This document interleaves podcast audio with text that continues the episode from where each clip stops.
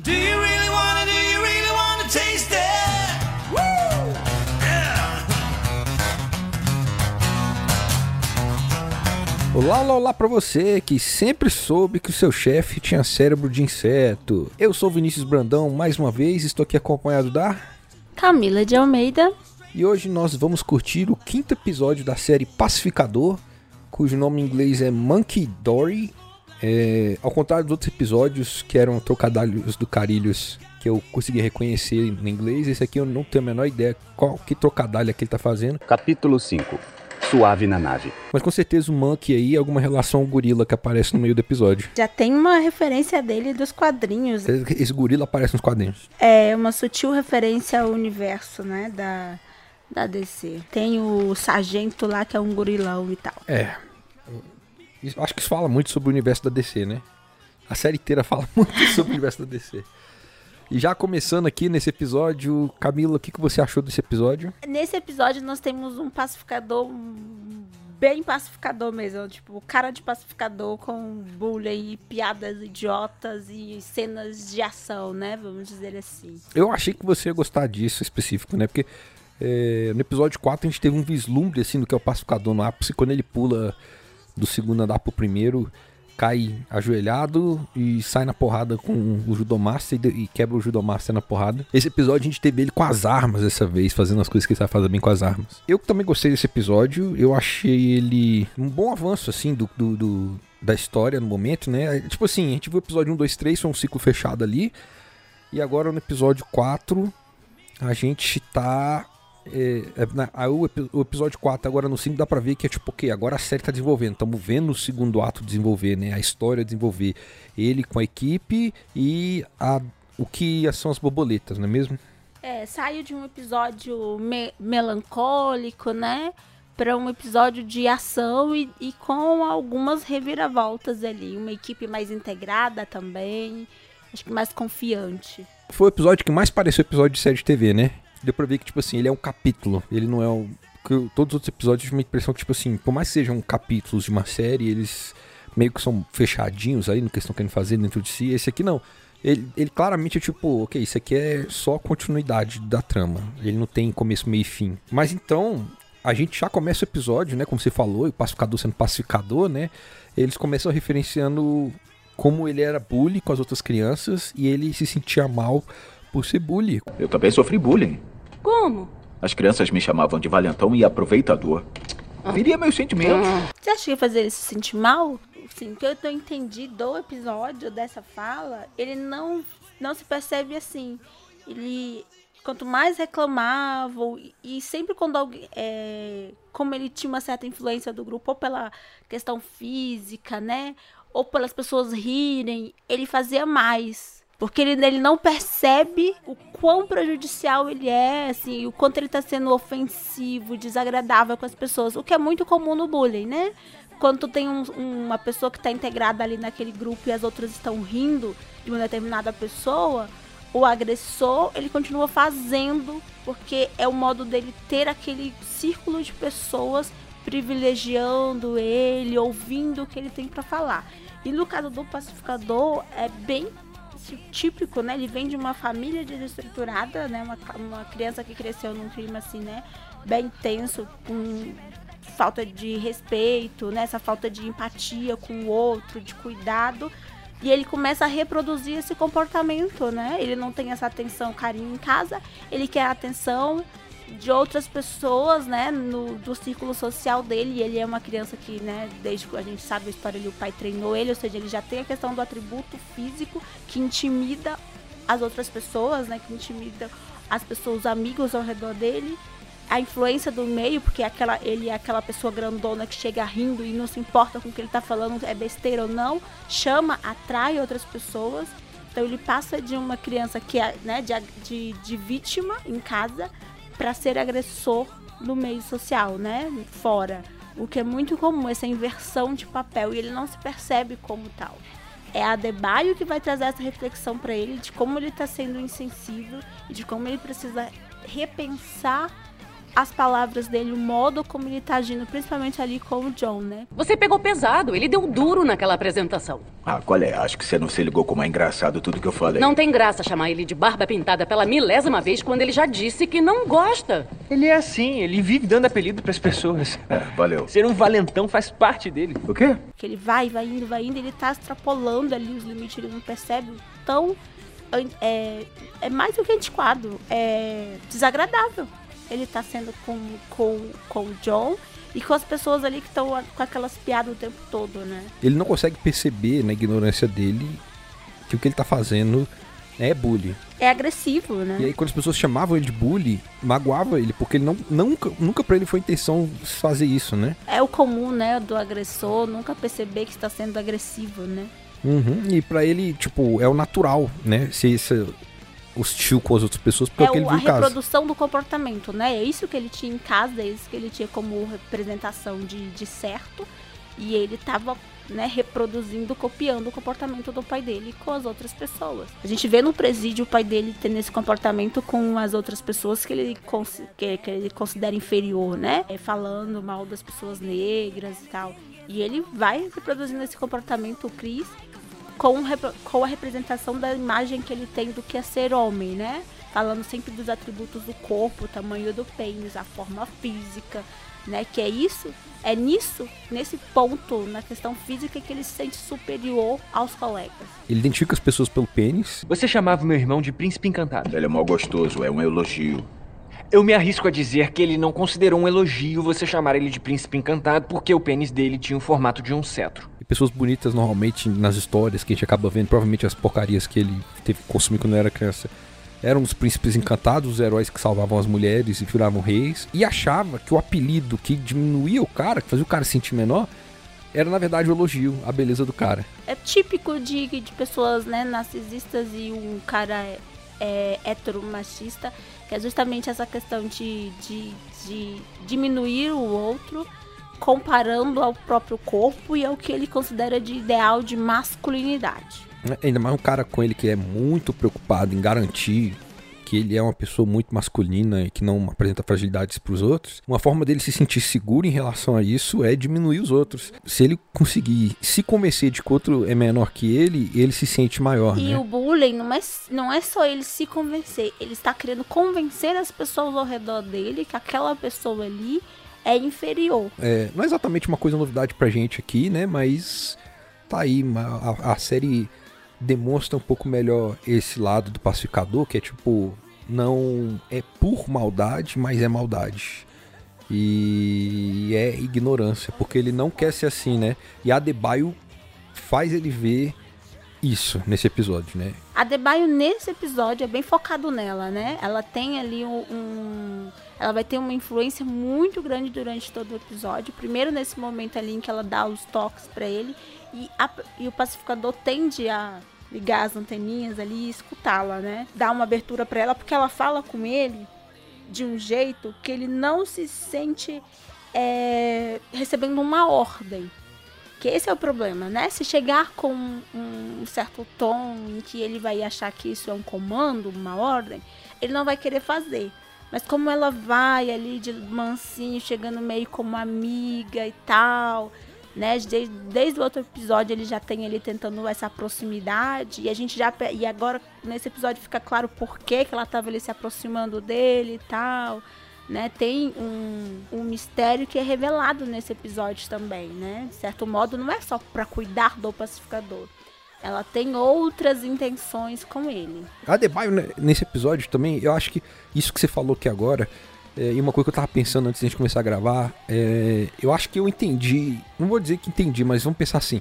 Eu acho que existe um motivo muito importante para ela ser a atriz que interpreta ela, né? Ela é uma mulher negra, lésbica e obesa, né? Ela tá em quatro minorias diferentes aí. E ela não é a, a mulher loira e forte, não é o, o chefe que também tem um passado violento é a essa pessoa que é provavelmente a pessoa que teria mais motivo para ser sofrer preconceito do pacificador, ela é tolerante com ele e paciente o suficiente para ele ouvir ela. É importante ela ser assim para que ela seja essa voz de sabedoria acerca desses tópicos pra ele, né?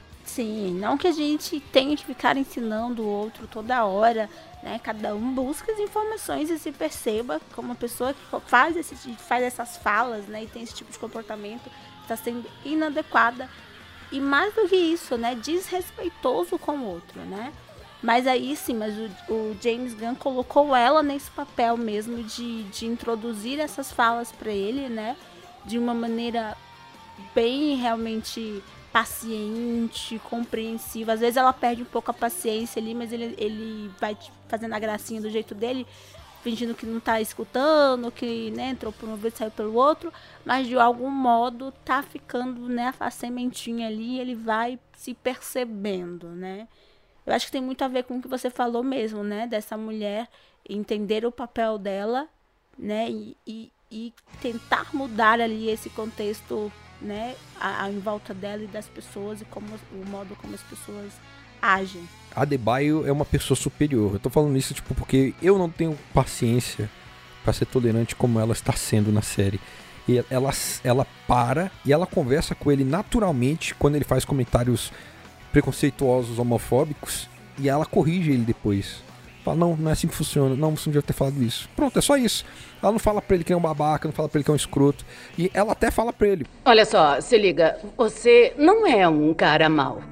Você só finge ser um cuzão para afastar as pessoas, mas se você tentar por um segundo parar com isso e ser o Chris Smith, acho que as pessoas podem até gostar de você. E, e tem muito a ver, eu acho, não é só essa questão de, dela tentar é, mostrar para ele esse, essas verdades e como ele é inadequado, mas pela missão dela, que a gente vai ter que falar mais pra frente, né? Que é um dos tópicos. Ela quer se aproximar dele. Ela quer ter essa abertura com ele. E a gente entende agora, é, nesse episódio, o porquê, né? Ela, a mãe dela pediu para ela levar um diário antigo do do pacificador para casa dele, para que ele possa encontrar em algum momento. E aí vem por quê? Será que esse diário teve alguma alteração, né? Que que isso vai trazer à tona para o pacificador, né? Que memórias, que recordações, né? Isso pode trazer para ele de que modo isso vai afetar o nosso personagem. Uma dúvida interessante, né? Ela ela foi tolerante assim, paciente assim com ele para se aproximar ou é, é, é, natural dela. Porque de um jeito ou de outro você acabou fazendo ela se aproximar dele e fazer uma, um dos objetivos dela nessa missão, um obje, objetivos secretos, que foi a Amanda Waller que mandou ela botar lá, esse diário falso, diário falso dele. Eu não acho que é falso, porque senão tipo, não é falso. Eu acho que pode ter tido alguma alteração e pode remeter a ele e assim, né, trazer para ele algumas recordações, alguns sentimentos esquecidos, né? A gente sabe que ele está no processo ali de desconstrução, ele teve uma crise no episódio passado, né? foi um episódio bem melancólico que trouxe ele, ele a morte do irmão de novo, que trouxe que faz com que ele comece a perceber que o pai dele talvez ele não tenha mais solução e tal, que ele é uma pessoa né, do lado negro da força. Então eu acho que tem um porquê do diário, ele não é mentira, esse diário é, ele escreveu o diário, mas pode ter ali, né, algumas mensagens do tal que ele não vai se recordar e que vão fazer com que ele repense a relação com o pai. Isso para mim, esse negócio do diário, eu, como a gente já falou em outros episódios, né, eu tô mais curioso com isso do que com a história das borboletas. Foi tipo, caraca, o que, que isso vai significar para o pacificador? Será que a, a, Waller planejou essa desconstrução dele? E você dele? já vinha falando sobre a, a maneira como a Debaio age com as pessoas, né? Ela tem essa coisa da influência, ela vai chegando como ela chegou no vigilante, amiguinha, sutilmente falando para ele lá. Ela não fala com todas as letras, mas ela dá a entender, né? Faça isso que ele vai se sentir melhor.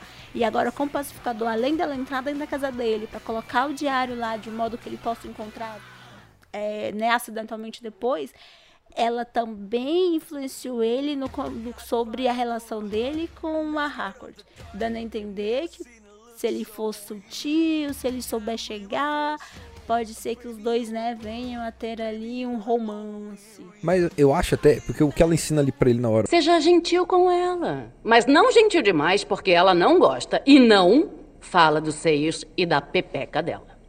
E quando a gente estiver trepando? É por isso que eu digo que você tá atropelando as coisas. Tá. E eu fiquei pensando assim, tá, mas isso aí não é uma dica só pra Harcourt.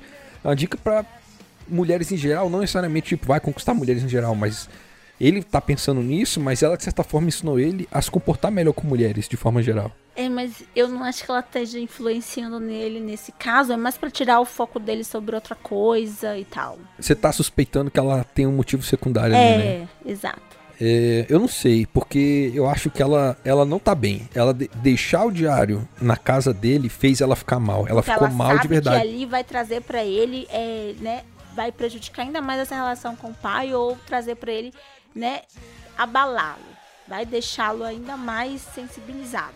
Então ela sabe o peso que tem isso pra vida dele. Então tem, eu acho que tem uma relação aí, um laço bem forte e ela se vê muito no lugar dele com essa mãe. O Chris tem um pai, é, e ela tem essa mãe de, de- de- dessa figura forte, onipotente, que todo mundo, né, que tem medo, assustadora. Eles têm essa conexão. E ela, tipo, a impressão também que eu pensei nisso, né? Botar o diário na casa dele fez ela se sentir mais parecida com a mãe. Esse episódio, apesar do, do, do, do pacificador a gente ter visto esses detalhezinhos dele, esse episódio foi mais, da verdade, da Debaio, né?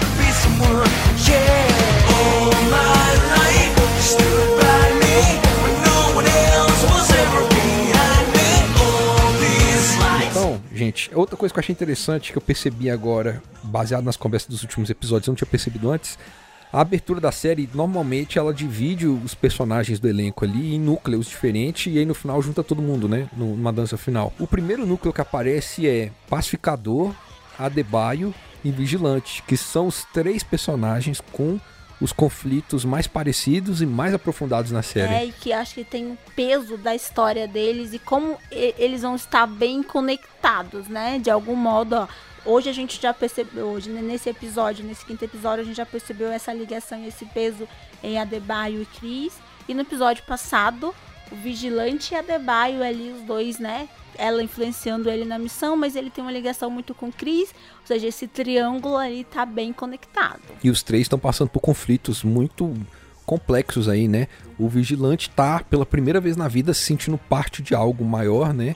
E no esforço pra fazer isso, ele acabou errando, mesmo que ele seja uma- um cara mais eficiente. E ele sofre muito com isso, né? Ele fala: "Ah, "Eu não tenho sentimentos, por isso eu não me ofendo". Mas no último episódio a gente viu ele chorando, chorando muito. Essa questão de falar do sentimento é justamente negar o, o- a emoção, né? Negar aquilo que te liga de algum modo ao feminino. Quem chora é mulher. Eu não sou mulher, eu não sou frágil. E ele tá seguindo a lógica e a racionalização de vida do pacificador nessa, né? Na tentativa dele de ser parecido com o pacificador. Tanto é que o pacificador ofende ele mais tarde no episódio e você vê que ele fica, tipo, chocado. E é isso, é, acaba a participação dele nesse episódio, mas ele tá chocado por ter sido ofendido pelo pacificador. Mas é isso, então, tipo, é interessante que a, a- abertura da série demonstra claramente o que que é o núcleo principal dessa série, são aquelas três pessoas. É, e eu acho as interações entre elas, né, vão fazer mesmo com que a história vá pra frente. I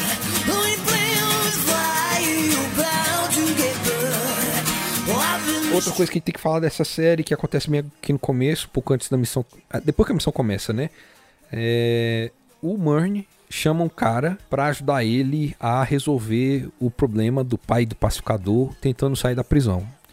E esse cara chega pro Murney e se identificam, né? Eles trabalharam juntos em missões passadas fazendo coisas horríveis, que nem o Murney sa- é conhecido pelas pessoas.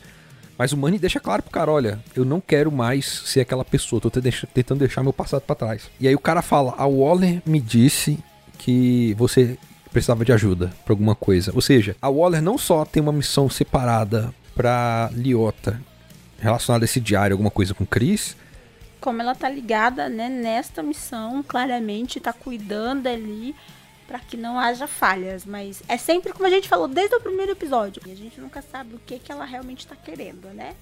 E o que que esse capitão Locke vai realmente acrescentar na série. A gente percebeu ali já no meio do episódio a ligação dele com a detetive, porque o, o August quer sair, né, da, da prisão, ele quer a liberdade, ele faz lá a tira de novas digitais e a detetive percebe realmente que não bate com as digitais encontradas na cena do crime. Quando ela acha que ele vai ser solto, Porque já que não tem mesmo nada que naquele momento, apesar do passado dele tal, ligue ele aquele fato para mantê-lo preso, o Murney já se antecipou, já colocou o Capitão Locke lá que vai impedir a saída dele.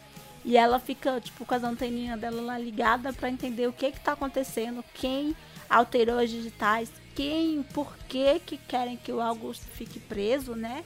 E ela vai ali começar uma outra investigação. E é, uma coisa que eu achei interessante, né? É, quando o Locke assume como capitão, infiltrado lá dentro da polícia, um cargo superior a todo mundo que possa investigar o, o pacificador, pra fazer a detetive calar a boca, ele faz um ato de sexismo, né? Detetive Song, você me parece uma dessas feministas que fazem de tudo pra provar que os homens não são mais do que vocês. O quê? Eu já entendi. Você é boa. Hum. Tira a noite de folga e vai descansar um pouco. Você merece.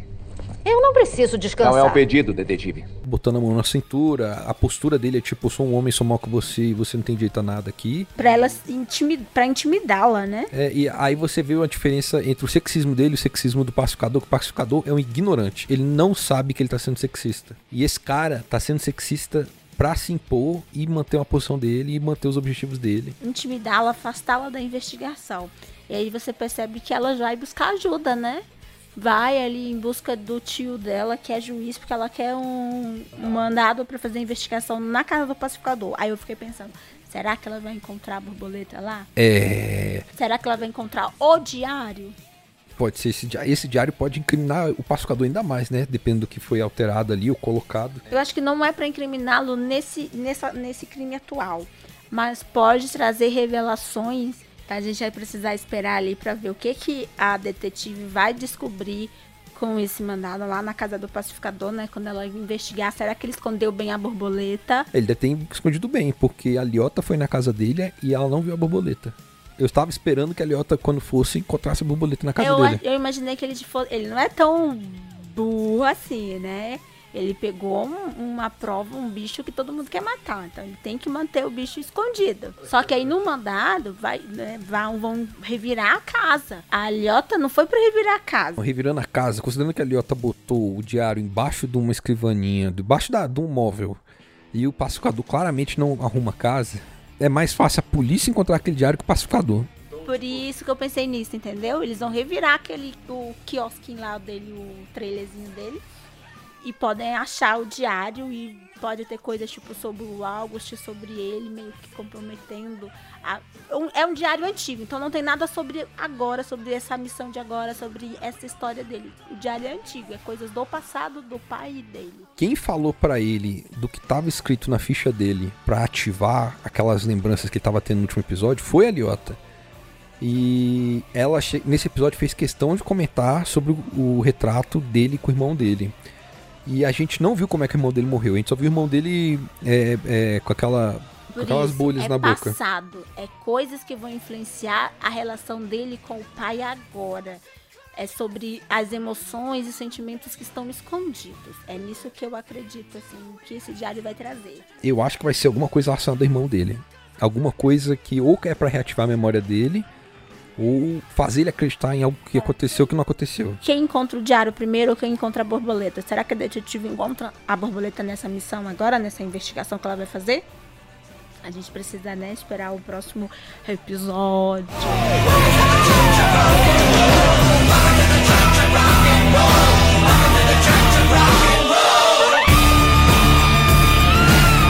Agora vamos falar da o que foi entre, em termos de dramáticos o foco desse episódio, que foi o próximo passo deles na investigação. A Liota percebeu no final do episódio 4, o último episódio, que é, todos os personagens que eles encontraram, que eram borboletas, tinham um cartão de uma distribuidora de co- comida, uma coisa assim. E aí eles vão investigar essa fábrica e quando chegam lá, a primeira coisa que o pacificador percebe, todo mundo lá é borboleta. Porque ele está usando um capacete maneiro de raio, que faz raio-x. É um dos capacetes que ele roubou lá do, do esconderijo do pai dele lá. Ele roubou todos os capacetes esconderijos do pai.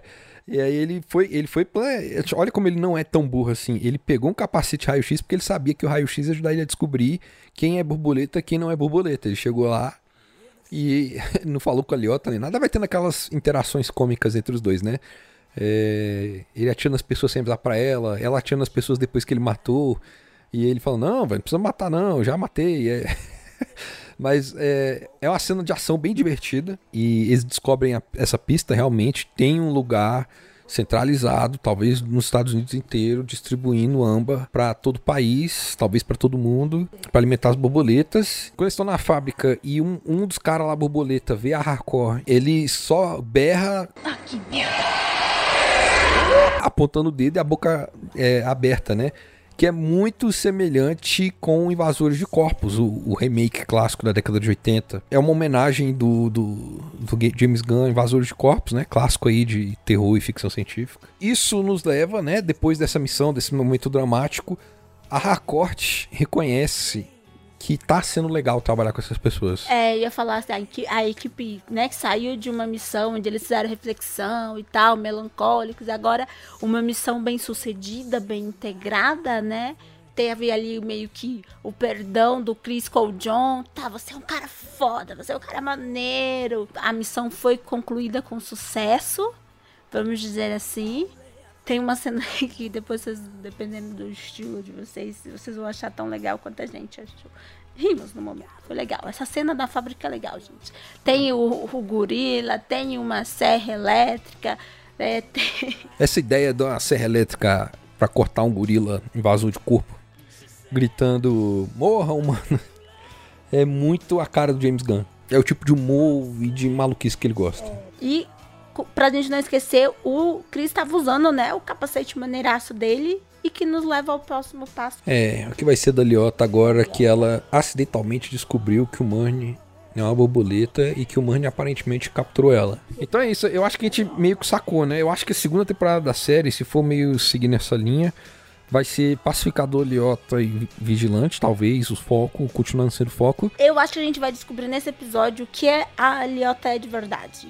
Será que ela é uma meta-humana? Porque agora ela vai ter que, tipo, se defender. Esse seria o último episódio do Murray. Ele vai sumir de ter acabado a série, vai ficar preso e tal. O foco dessa série é pacificador com essa equipe. Principalmente pacificador, vigilante Leota, mas essa equipe, né?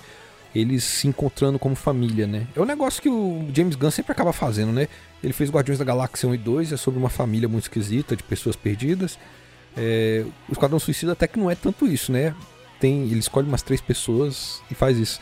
E agora no Pacificador temos aí outro- meio que uma família bizarra acontecendo. Eu espero que continue desenvolvendo isso. Eu quero ver. Na verdade, eu tô curioso com o caso das borboletas, mas no sentido do tipo, meu Deus, o que vai acontecer com a Liota e o que vai acontecer com o Pacificador e esse diário e a, e a polícia investigar. Ficou muita incógnita nesse episódio, né? Pra gente descobrir agora no quinto episódio e o que que ele vai nos proporcionar ali, o que que ele vai entregar. Ele vai terminar o desfecho da Liota com o Murney. É, isso eu acho que tem que ser o destaque inicial do próximo episódio. E a gente pode descobrir ali nesse quinto episódio quem é Liota, que tipo de poder ela tem. É meta-humano ou não é meta É bem a cara da Amanda Waller usar uma meta-humana, tipo, adotar pra ser minha filha, meio que pra protegê-la, né? Tem uma arma, de certo modo, pra ela usar a bel prazer, influenciando, né? Dando, eu sou sua mãe, dou seu afeto, carinho, de certo modo você me protege quando as coisas começarem a dar errado. Eu acho que fez a gente também se importar um pouco mais com ela no final do episódio, porque esse foi um episódio em que a gente viu ela mais aberta e mais. E foi um episódio dela, como a gente falou no começo. Então ela ser capturada no final faz a gente ficar tipo, ah, não, porque a gente já passou o episódio inteiro se preocupando com ela. O Morny vai contar o que são as borboletas? Ele explicou meio que no começo do episódio pro pacificador que todo mundo ali da equipe sabe sobre as borboletas. Agora, tem outras coisas sobre borboletas que eles não sabem, o pessoal da equipe. E o Manny deve saber, que tá escondendo. Não se esqueça, gente, vocês são todos lindos. Fiquem mais lindos ainda tomando vacina. Se cuidem, vacinem-se e usem máscaras. Até semana que vem. Até semana que vem. Beijos. Cheiro. Tchau, tchau. Tchau.